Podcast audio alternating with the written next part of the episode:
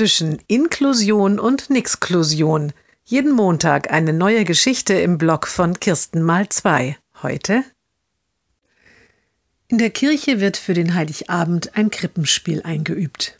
Es haben sich einige Kinder gefunden, die es proben wollen. Drei Eltern leiten sie an.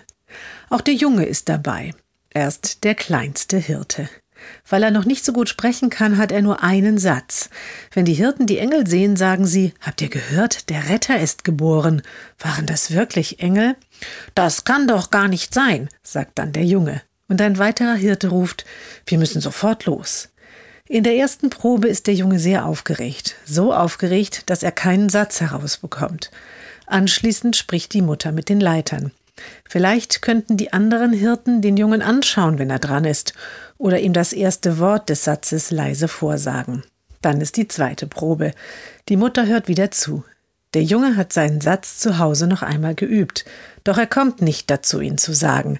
Einer der Hirten hat seinen Satz zusätzlich übernommen. Der Junge steht verwirrt auf der Probebühne.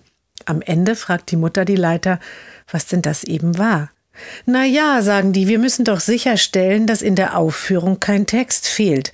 Es ist sehr wichtig, dass das Krippenspiel ein Erfolg wird, vor allem für die Kinder. Wir alle haben da viel Arbeit reingesteckt.